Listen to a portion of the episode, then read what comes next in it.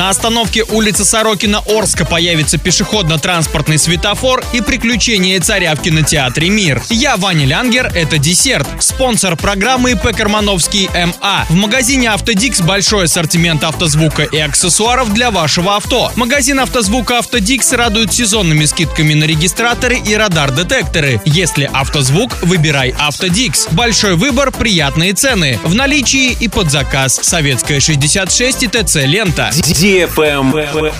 News. В Орске утвердили перечень аварийно опасных участков, выявленных в 2021 году. Основываясь на этом, в администрации разработали комплекс мер для устранения причин и условий аварийности. В список вошли два участка. Проспект Ленина в районе дома 124. Там решено обустроить пешеходно-транспортный светофор на остановке общественного транспорта улицы Сорокина. Улица Пацаева в районе дома номер 21. Установят дорожный знак 324, ограничение максимальной скорости 40 км в час и приведут парковку с четной стороны улицы Пацаева в районе дома 2Б в соответствии с нормативными требованиями. Обеспечить реализацию этих мер поручено Управлению жилищно-коммунального, дорожного хозяйства и транспорта администрации города. Соответствующее постановление подписал глава Орска Василий Казупица. Правильный чек. Чек-ин. Сегодня в кинотеатре «Мир смотри» мультфильм «Приключения царя» для лиц старше 6 лет. Эта история случилась давным-давно, во время античной Олимпиады, когда в Грецию со всех сторон света съезжались лучшие атлеты. Среди главных спортсменов оказался самый настоящий царь, прибывший из одного далекого, но очень солнечного тридевятого царства. Вместе с ним в команде прекрасная жена, острая на язык теща, смышленая дочурка и даже домашний аист. С такой поддержкой победа гарантирована. Но только вот не задача. Их буквально по пятам преследует заклятый враг царя. Коварный злодей хочет погубить правителя за пределами его страны и занять трон. Но не на того напал. Точнее, не на тех. Справки и заказ билетов по телефону 340606 или на сайте orinkino.ru. На этом все. Напомню, спонсор программы магазин Автодикс.